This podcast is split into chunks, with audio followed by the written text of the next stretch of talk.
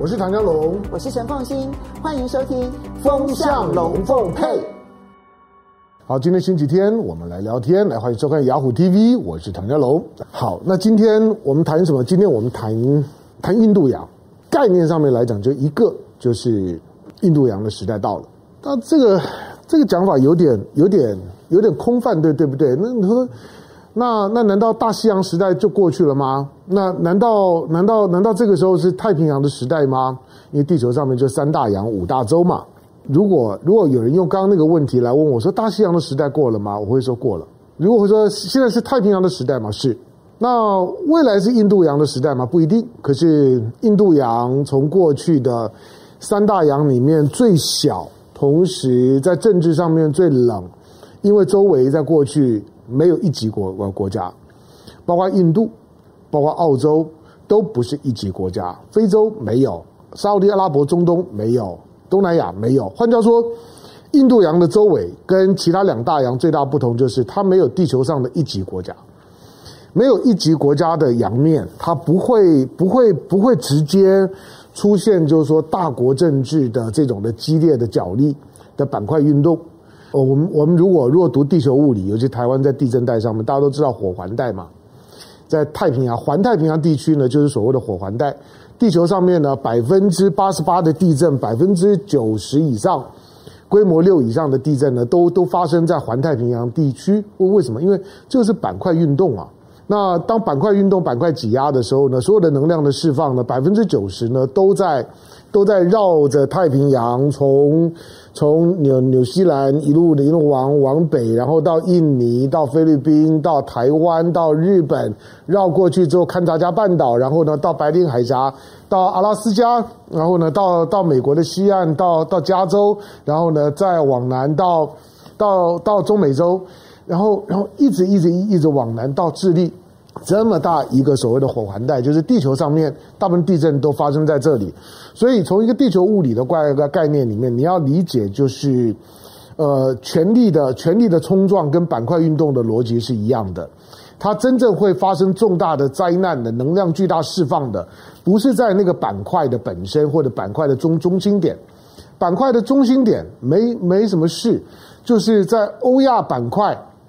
跟跟你即使说呢，今天的美洲的大陆中心区域呢，其实不太受影响，但是大部分地震呢都在他们的边缘的位置上面。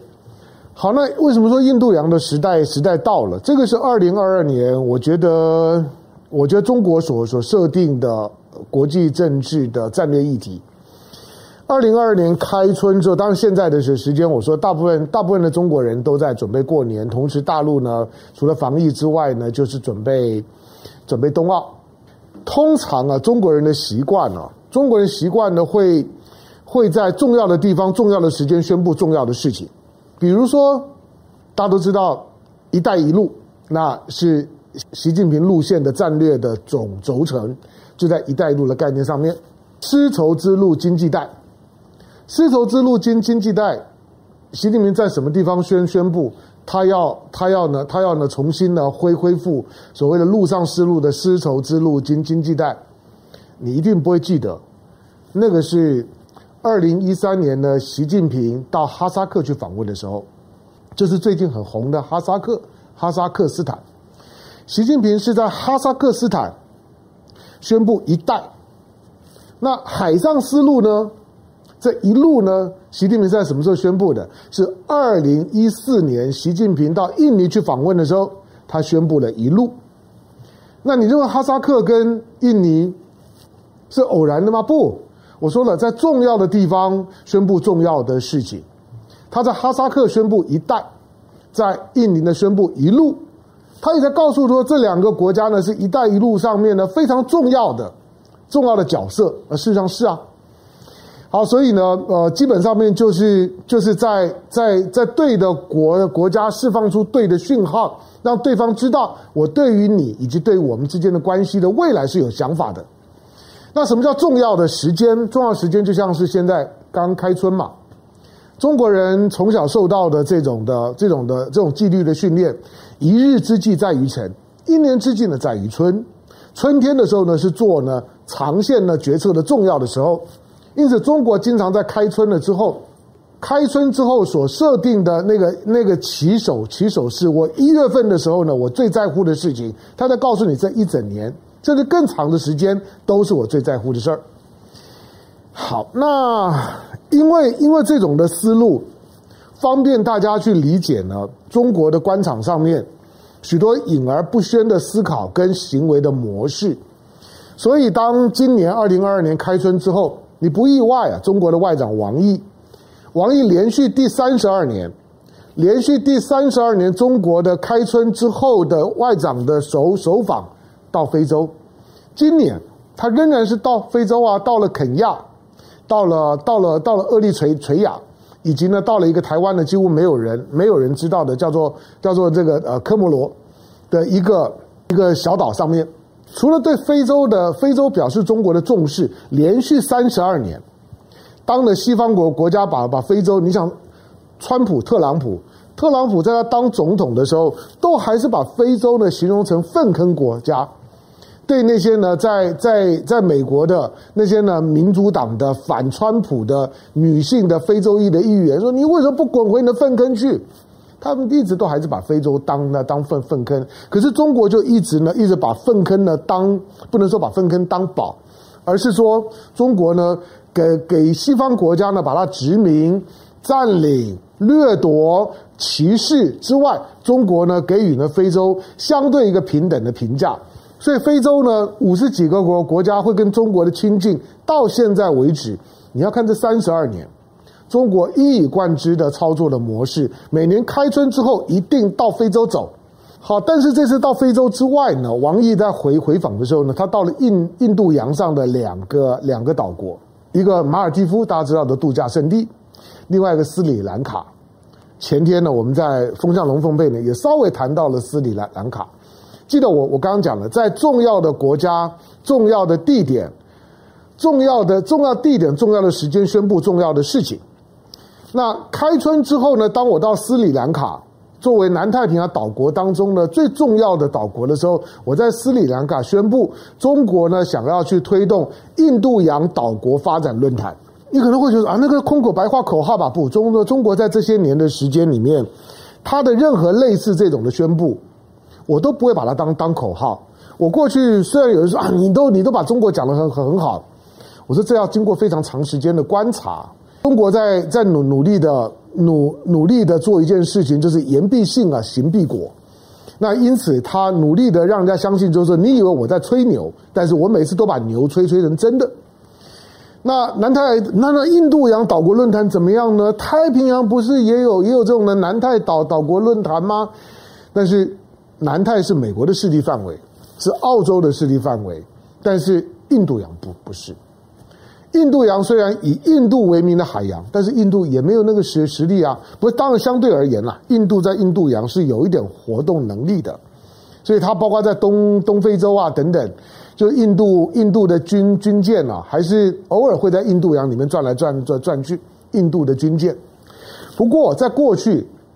除了除了石油的问题之外呢，印度洋其实或者印度洋周围的国家受到呢国际政治关注、大国关注的机会不多。那什么时候开开始呢？美国呢会开始关注印度洋，其实是在伊朗呢发生政变之后，就是一九七九年呢巴勒维呢被推翻了之后，伊朗呢出现了反美的荷梅尼政权，到现在为止。这样子一个伊朗的反美的情绪，作为穆斯林世界里面的什叶派国家走上反美的道路，同时呢，美国呢操作什叶派跟逊尼派之间的矛盾，到现在四十多年的时间。但是当美国呢失去了伊朗之后呢，他失去了中东地区很重要的杠杆。那他也意识到呢，中东的地区呢已经开始出现了出现了美国的实体的敌人。你回头去看，你要你要想在印度洋的周围，美国过去对这个地方不太在乎，是因为中国也不靠印度洋，而在当时的中国没有能力到印度洋。俄罗斯呢，在苏联的时代呢，虽然呢虽然呢呃军事力量呢相对的强大，可是老实讲，虽然有革命输输出，可是俄罗斯呢在印度洋的活动能力也还是有它的限制的。因此，在印度洋周围大部分的国家，对美国呢来讲呢都不具有威胁性。因此，他只要呢把第五舰队呢摆在呢波斯湾里面的巴林，那再加上呢，他还有他还有有在在中东的这些呢逊尼派，再加上以以色列这些的好朋友们，在非洲呢，他只要抓抓着抓着大国，抓着埃及，抓着南非，够了。美国对印度洋没有什么焦虑感。可是，当何梅尼的政权呢出现了之后呢，美国开始有焦虑感，他觉得他的敌人来了，一个反美的政权出现了。那美国呢，就开始在印度洋当当中呢，开始开始建立一个，你可以说它是一个军事基地，你也可以说呢，实际上面来讲呢，美国过去长时间呢，把它当做是一个军事的军事的储备基基地。什么叫做储备基地？就是呢，弹药、船舰、飞机、大炮、人员，我都准备好在那个地方。那有点像是我们的核呃核市场封存。封存在那个地方，可如果我要用的时候，就把它解封，解封了之后，全部都都已经摆好了。那个厂是建好的。美国呢，在印度洋当中呢，有有这样一个岛屿叫做迪戈加西亚 （Diego Garcia）。我不会念西班牙语了，我我只会一点点。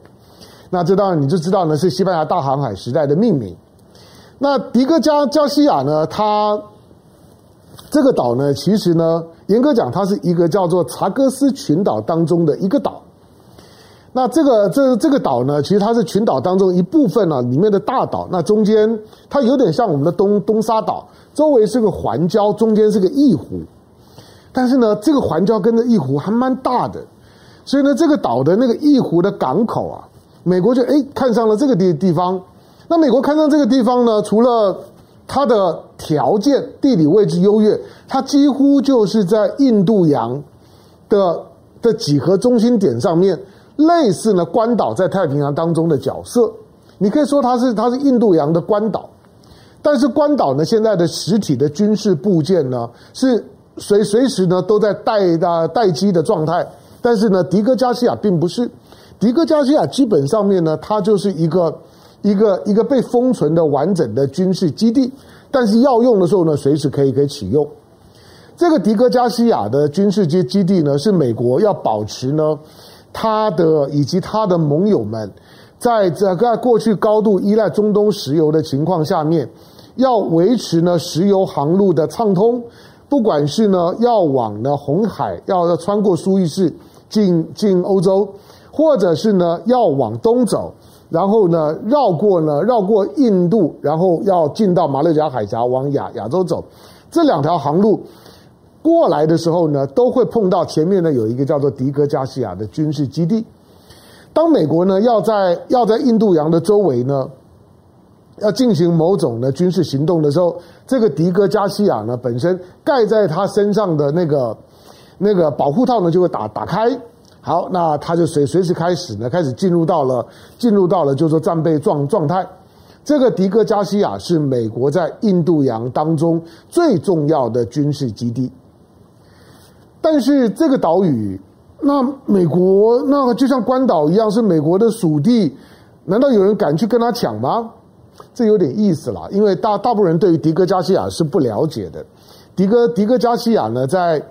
在一九六五年之后啊。呃，因为它实际上面的归属，它现在是属于英国的海外的领地。这个迪戈加西亚是这样的，可是，在过去，其实它是属于印度洋当中的另外的一个岛屿，叫做摩里西斯，是摩里西斯的管辖的岛屿之一。那英国因为控制了摩里西斯，因此也就控制了迪戈加西亚这个查戈斯群岛。好，那。但是，因为因为摩里西斯大家知道他他独立了嘛，但是英国呢，在摩里西西斯呢，在独立之前的时候，就把就把这个查戈斯群岛跟迪戈加西亚呢，就跟摩里西斯就切断了，把它划出去了。你要知道这个动作，你会觉得那那个时候是英国占领啊，那能怎么样？不，这是违反国际法。国际法里面，联合国的联合国的这个就是说呢，著名自觉的公约里里面，对于。对于在殖民时代的占领地呢，要要要在要在独立要自觉之之前，它有一个一个条条文，就是在著名自觉之前不能够进行领土分割。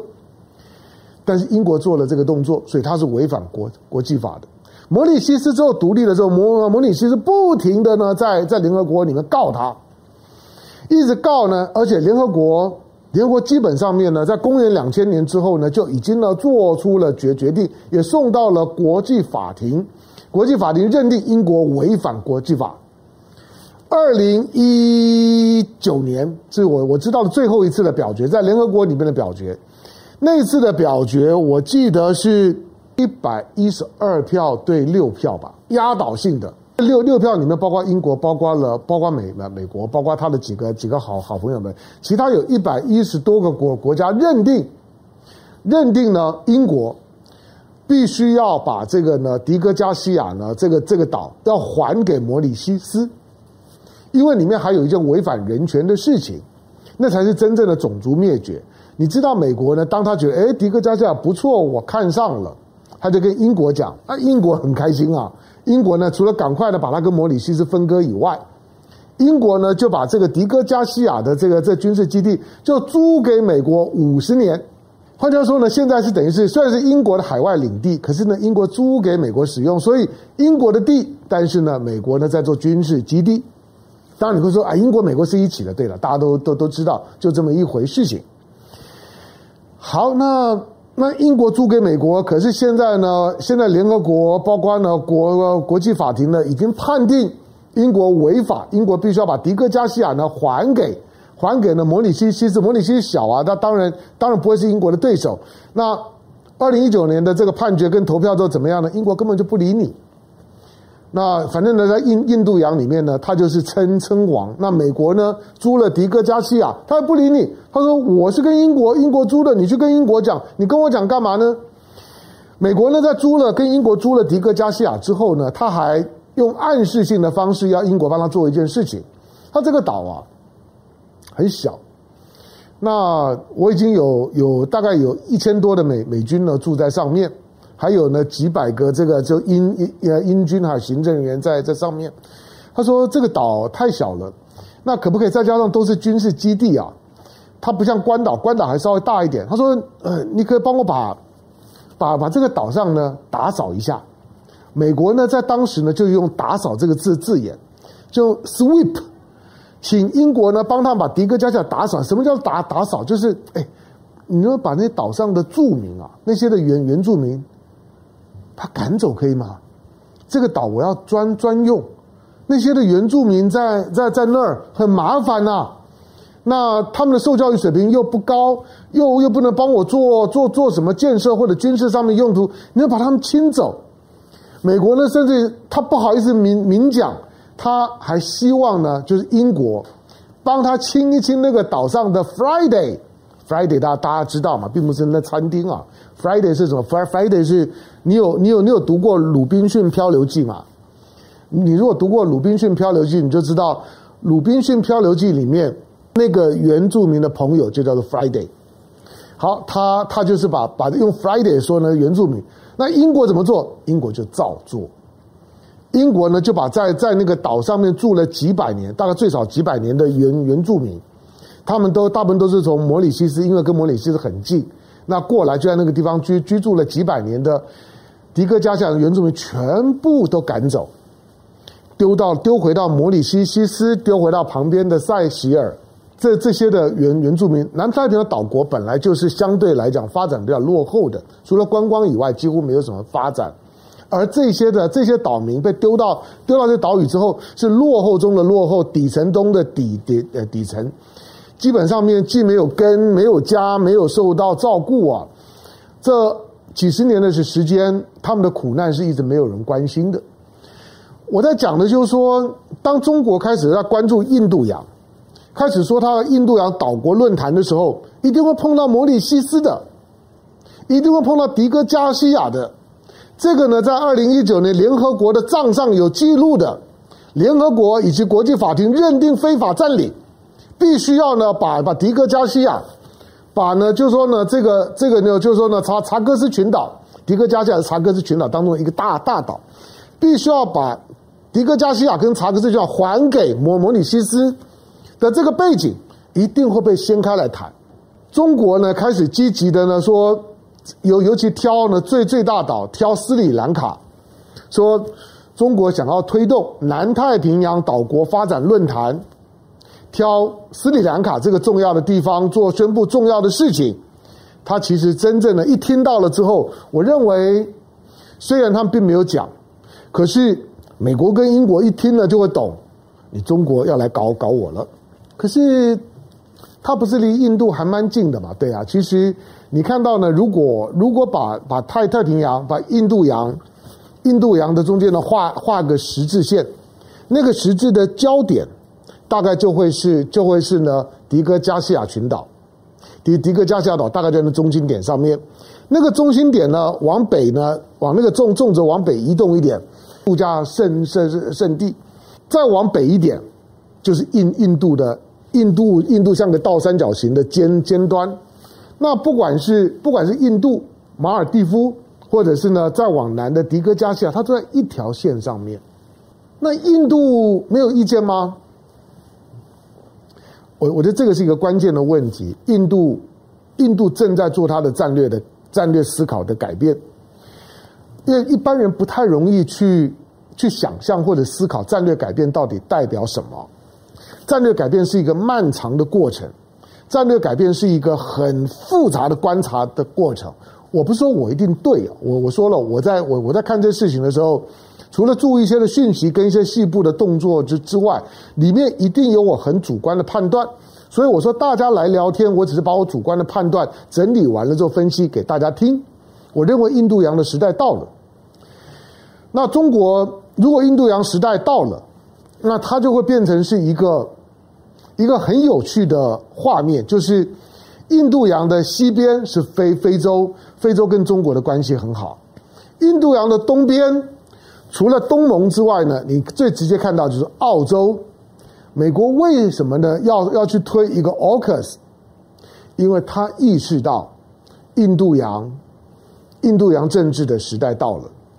你也可以说呢，当他要成立 AUKUS 却没有找印度的时候，那个时候就已经在告诉你，印度知道，他基本上面就不是昂萨群体里面的核心的群体，美国并不信任他。你的印度的印度的装装备里面呢，还是有一半呢是遏制的装备，最近呢才刚买了遏制的防空系统 S 四百呢，因此印度是没有办法整合到 AUKUS 里面的。那接下去在印度洋的时代。基本上摆出来的态势呢，就会是一个一个呢亲中的非洲，一个亲美的澳洲，以及北边一个正在模棱两可摆动的印度。印度的战略选择就很重要。过去我们讲过，印度号称南亚的大国，可是相对于亚洲的发展的势头，印度其实是落后的。那你说印度我我不是跟中国一九六二年打了一仗，然后然后呢不久之这这之前呢，又又在这个拉呃拉达克地的地区呢又打了一架。对，虽然打了打赢家印度呢，每每次呢都被修理，可是印度终究要面对一个不断的去诉求一个跟跟中国对抗的那种的民族主义的情情绪。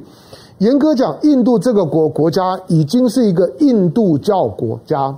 而不是印度国，它是印度教国。所以印度它会遇到的遇到的最大的困难就是它跟周围的所有的国国家宗教背景都不一样，印度教专属于印度啊。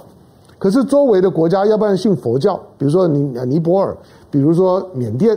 要不然呢是是穆斯林，比如说呢孟加拉，比如说呢像像是呢巴巴基斯坦，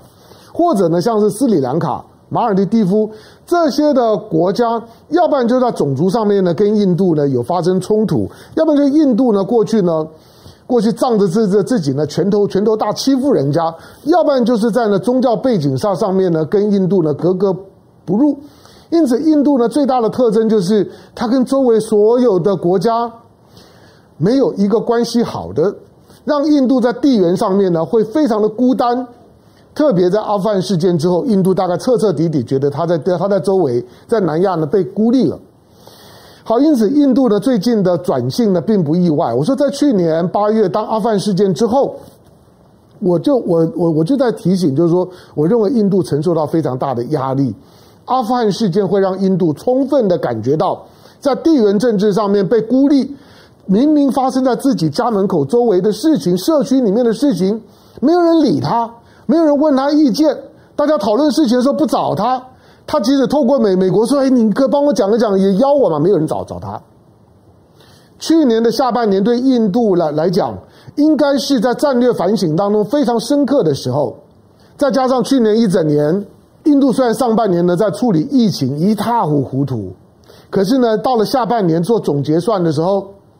印度和中国之间的贸易量不但没有因为呢之前的冲突而减少，你听起来都是印度在抵制中国，这个印度在抵抵制中国，那个印度印度跟中国好像呢要要脱钩要断裂，甚至于你听到呢有一些的外外资呢把把把他们的把他们的这投资呢厂房呢从中国撤出来迁到印印度，你看到多这样的新闻？错，事实上，二零二一年。印度呢和中国之之间的之间的贸易呢创新高，已经一千多亿美美金了，而且呢印印度对中国的贸易逆差更大了，啊，他对中国的依赖性呢更大了。你想，印度如果面对到这样的情况的时候，他有什么选选择？因此，印度呢最近听到了说呢，印度印度呢不抵制冬季奥运。我并不奇怪，老实讲，印度印度的抵制或者是不抵制，以印度的运动实力，印度的运动实力本来就很烂。这星期我我我稍微讲过，你回去看就知道了。印度到到到之前去年的东京奥运，好不容易拿到了一面射射箭的男子，我记得是男子射箭的金牌，哇，那个是印度呢，印度史史上第一金。印度呢，整个整个整个国家为之沸腾，觉得自己已经成为一个体育强国。印印度就是这样了，反正他他比较夸我我夸张一点。好，但是运动并不重要，那抵的抵不抵制冬奥，纯粹就是政治问题。换句话说，印度不抵制冬季奥运，不是看运动项目，他的运动员甚至于甚至基本上面的冬奥根本没有任何的舞台，他的不抵制是一种政治表态。所以，当印度开始做重新的一个战略设定的选择的时候，中国在今年二零二二年的开春到了印度洋，在印度洋上面的最大的岛国斯里兰卡宣布要推动了印度洋印度洋岛国发展论坛，那就是我我说的，在重要的地点、重要的时间宣布重要的事情，这个是我的全部的逻辑。印度洋的时代到了。但是它里面真正的会会纠结的，会使得中国和美国以及中国呢，会带着所有的国际社会的朋友一起来挞伐美国跟英国的，就是那个迪戈加西亚。我估计今年迪戈加西亚过去你对他不熟悉没有关系，但是今年你会常常听到这这名字，迪戈加西亚岛上面的人权问题。迪戈加西亚岛的归属的问题，以及呢，将来呢，印度洋上面的岛国发展的时候，摩里西西斯他要如何去伸索他对迪戈加西亚的掌控权，都会是二零二二年印度洋当中的大大事。印度洋虽然仍然不会是呢，当下呢，地球上面三大海洋当中呢，在经济活跃度然后发展水平最高的一个，可是印度洋的时代到了。那个非常非常冷的印度洋时代，没有中国的郑和下西洋之后，郑和之后没有任何中国的战斗舰的舰队到过印度洋。可是现在的解放军的海军已经有常驻印度洋的舰队了，已经有了汉班托塔港，已经有了瓜达尔港，已经有了有了接下去呢，包括了在阿联酋等等的港港口，以及呢，以及到吉布地这条线上面。它都在迪戈加西亚北边一点点，这是中国非常非常重要的生命线。中国的海军已经在印度洋活活动，那美国怎么办？中美之间在这个地方不是只有军事角力，而是周围所有的政治环境都在调整当中。这是中国的第二海洋，美国是两洋大国，一边大西洋，一边是太平洋。可是中国也会努力把自己成为两洋大国，一边是太平，一边是印度洋。中国在印度洋的当中要展现出怎么样的思考态度？美国跟英国的压力一定非常大。感谢收看今天的雅虎 TV，周末快乐，下回见，拜拜。